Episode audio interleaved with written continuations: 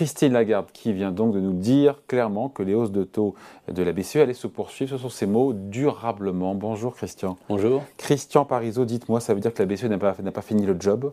C'était vendredi, pardon, c'est tout frais, hein, c'était vendredi. Et on se dit que quand on l'écoute, ce sont ces mots, hein, je la mm. cite, hein, et il n'y a pas de répit à attendre de la part de la BCE, contrairement d'ailleurs à ce que pourraient croire les marchés. Même si pour le coup elle a fait jusqu'à présent 75 points de base de taux, de hausse de taux, on s'attend a priori en décembre à 50. Oui, alors euh, si vous prenez tous les discours des banquiers centraux, ils n'ont pas fini le travail. Donc euh, là, en ce moment, il n'y a pas vraiment, il y a un vrai écart entre ce que perçoivent les marchés et euh, ce que disent les banquiers centraux. Alors, ils se sont un peu mis dans cette, dans, dans ce corner par leur communication parce qu'ils nous ont, ils répètent à chaque réunion, ils sont behind the data, ils sont derrière les données économiques. Donc les marchés, qu'est-ce qu'ils regardent? Ben, Ils regardent les données économiques. Hmm. Alors qu'est-ce qu'on a regardé? On a regardé l'inflation. Alors aux États-Unis, l'inflation a peut-être marqué un pic, donc le marché s'est dit, bah, il peut dire ce qu'il veut, Monsieur Powell ou les autres membres, étant donné que si on a véritablement l'inflation qui se retourne, et eh ben finalement, euh, tout, il va changer d'avis. Alors du côté de l'Europe, c'est un peu plus compliqué parce que les marchés sont peut-être un petit peu en avance, parce que les dernières statistiques d'inflation ne sont pas très très bonnes en Europe. Alors on va les voir on va voir quand même euh, une désinflation arriver. On va voir qu'on pense qu'on a quand même atteint euh, sûrement un pic. Alors après, tout dépend jusqu'à combien on redescend. Mais en tout cas, le marché peut-être à se dire, ils disent ça, mais ils vont changer d'avis. Et donc, c'est un peu ça le gros problème de communication qu'ils ont actuellement. Oui, les marchés pensent que euh, la Banque Centrale Européenne va changer d'avis, mais encore une fois, je la cite, Christine mmh. Lagarde, nous relèverons les taux à des niveaux qui ramèneront l'inflation vers notre objectif à moyen terme, donc de 2%. Donc ça veut dire que coûte que coûte, la BCE ira jusqu'à ce que euh, fera tout pour que l'inflation revienne à 2%. Mais c'est pas avant 2-3 ans, nous a dit d'ailleurs le gouverneur de la Banque de France quand il était présent sur ce plateau. Donc ça veut dire qu'on a 2 à 3 ans de hausse de taux non, non, ça ne veut pas dire ça. Ça veut dire qu'ils vont maintenir une politique sûrement au-dessus de ce qu'on appelle le taux neutre, c'est-à-dire une politique monétaire restrictive. Alors, ce qui est intéressant, c'est quand même de lire son discours. Et c'est vrai qu'il y a deux choses quand même dans ce qu'a dit. Il y a d'un côté une inflation structurelle qui revient. Et ça, c'est important dans son discours. Alors, le marché n'a pas prêté forcément attention à ça, mais euh, ça veut dire que pour elle, aujourd'hui, on n'est plus dans une réaction de politique monétaire qui répond seulement à un élément, à un choc conjoncturel. Il y a pour elle un vrai retour structurel de l'inflation, alors qu'il y a plusieurs éléments, mais on les connaît tous, hein, on en a tous entendu parler. C'est le fait que peut-être on a un rôle du commerce mondial qui va s'atténuer euh, dans nos économies, c'est-à-dire qu'on est plutôt sur ce qu'on appelle une régionalisation du commerce mondial, c'est-à-dire qu'on va pas tout acheter à la Chine, on va euh, diversifier ses, ses fournisseurs, mais ça veut dire qu'on va peut-être s'approvisionner beaucoup plus en Europe quand on est européen. Et donc forcément, on n'a plus cet effet Chine, cet effet Chine qui était rentré dans le commerce mondial, qui avait vraiment abaissé les coûts de production avec une manœuvre abondante. Et donc on importait de la désinflation. Et puis surtout quand on avait un choc de demande, si brutalement on stimulait la demande, eh ben c'est pas grave. Alors pas grave entre guillemets, c'est-à-dire que c'est la Chine qui répondait à cette demande supplémentaire. Aujourd'hui, ce qu'a dit, c'est que l'inflation va être beaucoup plus volatile. Et lorsqu'on aura euh, des tensions, des tensions sur la chaîne de production, des tensions sur la demande, eh ben on aura plus ce rôle du commerce mondial qui était vraiment un rôle désinflationniste pour l'ensemble des économies. l'inflation de manière structurelle. Voilà. Et, alors, plus d'autres éléments qu'on peut mettre en avant. Euh, là, tout, tout ce qui est investissement euh, lié à la transition énergétique qui va augmenter les coûts de production, parce que c'est de l'investissement qui n'accroît pas les capacités de production, qui est nécessaire, mais qui n'accroît pas les capacités de production, donc qui finalement augmente.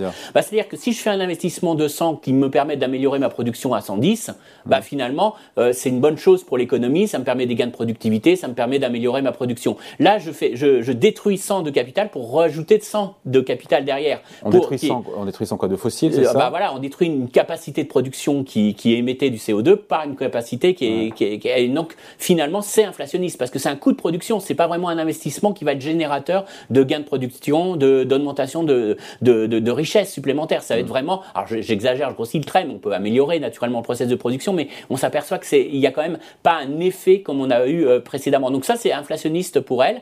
Et donc ce qu'elle nous dit, ça c'est important dans son discours, elle nous dit voilà à moyen terme on revient quand même sur l'idée que on a fini cette grande phase où on mm. avait une inflation qui était trop faible quasiment, puisque tout l'objet de la BCE, c'était de maintenir les taux les plus bas, de faire du, d'injecter des liquidités pour permettre justement d'atteindre son objectif de 2. Bah ça, c'est fini cette époque-là. Elle nous dit, au pire, euh, on reviendra peut-être à 2, on va, on va tout faire pour revenir à 2, c'est notre mandat, euh, ça c'est clair, mais derrière, on va pas revenir aussi accommodant que par le passé. Donc déjà, elle se positionne pour dire qu'à moyen long terme, on va avoir une banque centrale qui ne va pas revenir très rapidement à une politique accommodante. Et puis, à court court terme. Et à court terme, ils considèrent que conjoncturellement, en tout cas, même s'il y a une récession aujourd'hui, euh, on est encore très très loin de leur objectif, que l'objectif principal, leur objectif de politique monétaire, c'est avant tout d'agir sur les taux, de reprendre la liquidité. Donc elle maintient encore ce discours euh, très faucon parce qu'elle est très très loin d'avoir atteint son objectif. Elle est sur une ligne dure toujours, euh, Christine Lagarde. Faucon, enfin il faut imaginer quand même qu'on a, on a changé d'époque.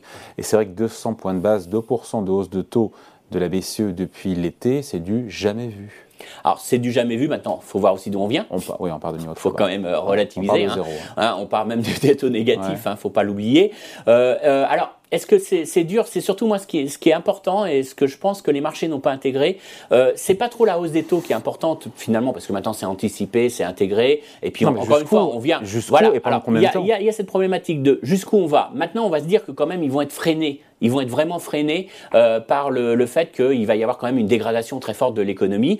Que pour l'instant, même si on voit des hausses de salaire, on a, on a eu l'exemple en Allemagne hein, vendredi, 8,5% sur deux ans. Sur deux ans. Donc on est très très loin de l'image d'une boucle prix-salaire qui auto-entretiendrait l'inflation. Donc globalement, j'ai pas le sentiment qu'on est sur, ce, sur quelque chose qui va pousser les taux directeurs très très haut et on va tuer encore plus l'économie. Par contre, ce que les marchés n'ont pas intégré, et c'est ça à mon avis qu'ils essayent de combattre, c'est l'idée que euh, la Banque centrale montrait très vite ses taux et puis l'air baisserait assez rapidement parce qu'elle aurait vaincu l'inflation, que l'économie ralentir. Voilà, c'est scénario, c'est cette courbe en cloche.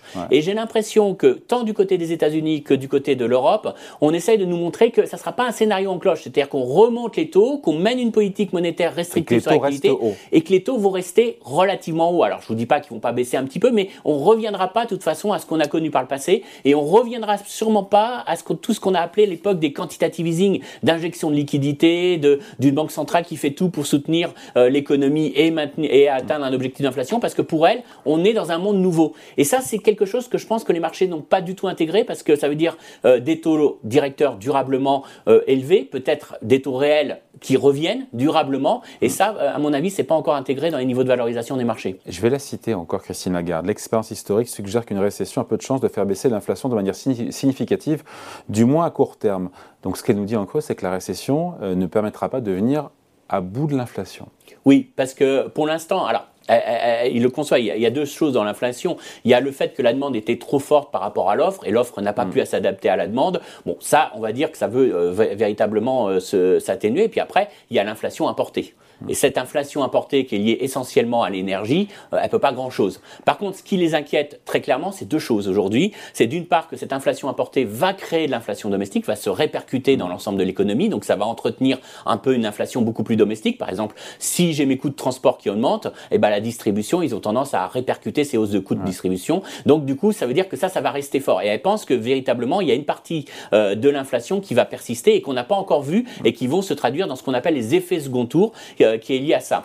Euh, après, il y a un autre élément qui inquiète tous les banquiers centraux dans le monde, mais euh, et qui est visible en Europe et aux États-Unis plus particulièrement, c'est la faiblesse de la productivité du travail. Alors, bonne nouvelle, vous avez constaté que le ralentissement économique ne s'est pas traduit par des ajustements massifs d'effectifs, que le marché du travail se maintient. Alors ça, c'est la bonne nouvelle. les entreprises, pour l'instant, ils n'ont pas appuyé sur le bouton licenciement et on voit que malgré des perspectives qui s'annotent assez médiocres, on a une perspective de récession, on voit que le marché du travail se maintient mm. très bien et qu'on n'a pas une volonté des entreprises de réduire leurs effectifs. Alors la mauvaise nouvelle en termes d'économie, ça veut dire quoi? Bah, Si je ne réduis pas mes effectifs, que j'ai une baisse d'activité, ça veut dire que la productivité du travail s'effondre.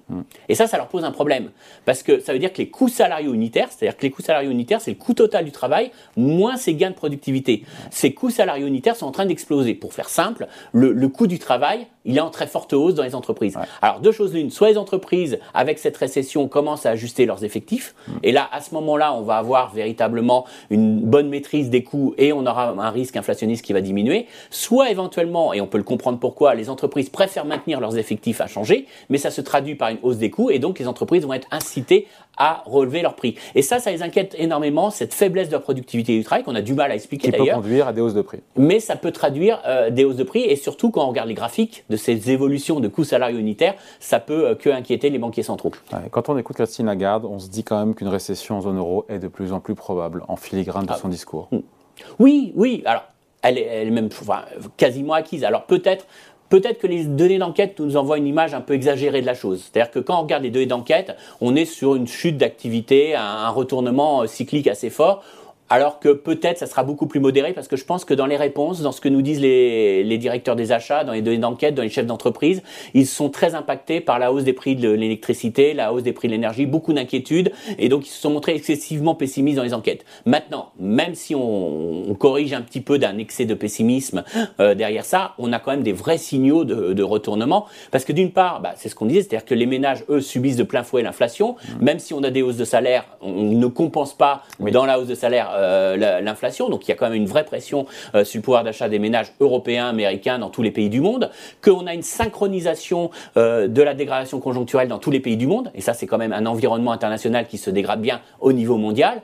Et donc, et on a quand même les effets de la politique monétaire. On le voit dans des secteurs les plus sensibles au taux d'intérêt, notamment le secteur de la construction, qui a donné des vrais signes de retournement. Alors c'est beaucoup plus visible aux États-Unis, mais en Europe, on voit aussi que les statistiques montrent un, quand même une vraie dégradation. On l'a en France. Voilà, on le voit en France et dans d'autres pays. Donc globalement, tout est là pour qu'on ait une récession. Euh, la, seule interrogation qu'on peut avoir aujourd'hui, c'est est-ce que, un, ça va permettre de rapidement revenir vers les 2% Et la réponse est clairement non. C'est clair mm. qu'ils ne vont pas atteindre leur mandat euh, très rapidement. Ils savent que tout au long de l'année prochaine, on sera encore sur une inflation euh, nettement supérieure. Et puis, l'autre problème, c'est est-ce qu'on n'a pas en, œuvre, et c'est pour ça que je parlais tout à l'heure qu'il fallait lire aussi la partie moyen-long terme de son discours, est-ce qu'on n'a pas aussi à l'œuvre aujourd'hui des éléments inflationnistes beaucoup plus long terme qui inquiètent la Banque centrale, qui fait qu'elle ne sera pas satisfaite, même s'il y a un léger ralentissement, elle va maintenir une politique un peu restrictive eh tout au long de l'année prochaine, et la récession n'est pas en soi, pour l'instant, à leurs yeux, suffisante pour vraiment atténuer ce risque inflationniste. Donc des hausses de taux plus durables, en tout cas qui resteraient à un niveau plus élevé plus longtemps. Euh, Klaas Knot, qui est le président de la Banque centrale néerlandaise, qui est un mm. faucon de chez Faucon, on peut, on peut le citer, euh, le dire comme ça, qui a filé cette métaphore footballistique de bon augure, puisqu'on est en plein mondial, en disant que la BCE n'en était qu'à la fin de la première mi-temps. Et là, on se dit, euh, si je le prends au mot, 200 euh, points de base à la, la fin de la première mi-temps, on a encore 200 points de base de plus? Non. Alors c'est difficile à savoir parce que je pense qu'ils vont pas raisonner que sur le taux d'intérêt. Alors c'est vrai qu'il y a quelques temps, Madame Lagarde et son chef économiste de la BCE disaient la seule arme qu'on va utiliser, c'est le taux d'intérêt. Maintenant, pour lutter contre l'inflation. Voilà, pour lutter contre l'inflation. Maintenant, on voit qu'ils commencent à parler aussi de ce qu'on appelle quantitative tightening, c'est-à-dire ces reprises de liquidité, réduction de la taille du bilan de la BCE. On en saura plus en décembre. Voilà, on en saura plus en décembre. Donc euh, objectivement, ça veut dire qu'ils vont aller moi je dirais ce qu'on sait aujourd'hui, ce qu'eux, ils veulent bien nous donner l'image, c'est qu'ils vont aller au-delà du taux neutre. Alors le taux neutre, ah, ils nous mm. disent le taux neutre existe, mais il n'est pas stable dans le temps, il est inobservable. Mais on va dire que tout le monde s'accorde au sein des économistes à dire que c'est autour de 2. Donc ça veut dire qu'ils vont aller au-delà du, fameux 2% euh, de taux directeur.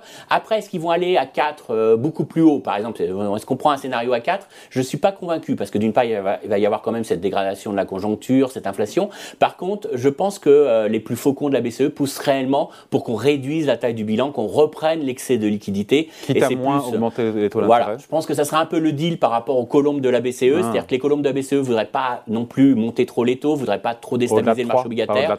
Voilà, peut-être 2,5, 3. Enfin, après, encore une fois, ils, réagiront. Euh, le problème, c'est qu'aujourd'hui, on n'a aucune statistique en Europe. Mais 3, pardon, 3% sur les taux directeurs, on y est bientôt. Il suffit de deux, voilà, voilà, on, deux réunions à 50 points de base. Euh, voilà, ça, ça, peut être très rapide. Donc, c'est pour ça que je dis que ce n'est pas, pas forcément le seuil euh, important. Parce que, encore une fois, si on a un début de statistiques d'inflation un peu meilleur, ça va quand même un peu calmer les les, enfin, meilleur, on est à 8, pardon, euh, le mandat est à 2. Hein, donc, euh, Encore une fois, euh, rappelez-vous les chiffres aux États-Unis d'inflation, comment les marchés ont réagi. Ce qu'on attend, c'est l'inflexion. On sait que l'inflation, de toute façon, sera encore très fort en moyenne annuelle sur l'ensemble de l'année prochaine. Donc, on ne revient pas à 2.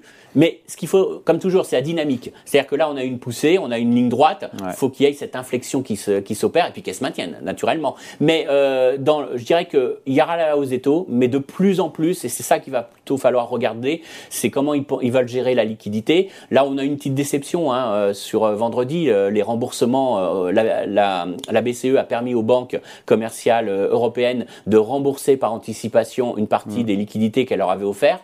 On voit qu'elles sont venues, mais à hauteur de 300 milliards, ça reste modéré. Donc ça, c'est une petite déception pour la BCE, qui essayait peut-être de drainer un peu un excès de hmm. liquidité qui était dans le système. Ça dit quoi du marché interbancaire bah, Ça veut dire que d'une part, les banques euh, considèrent que les conditions que, de, que leur avait, lui avait donné la BCE n'étaient pas si mauvaises que ça et ils tiennent à le maintenir. Euh, ça veut dire aussi qu'il y a quand même une énorme prudence encore dans le secteur bancaire à maintenir des liquidités très, très abondantes.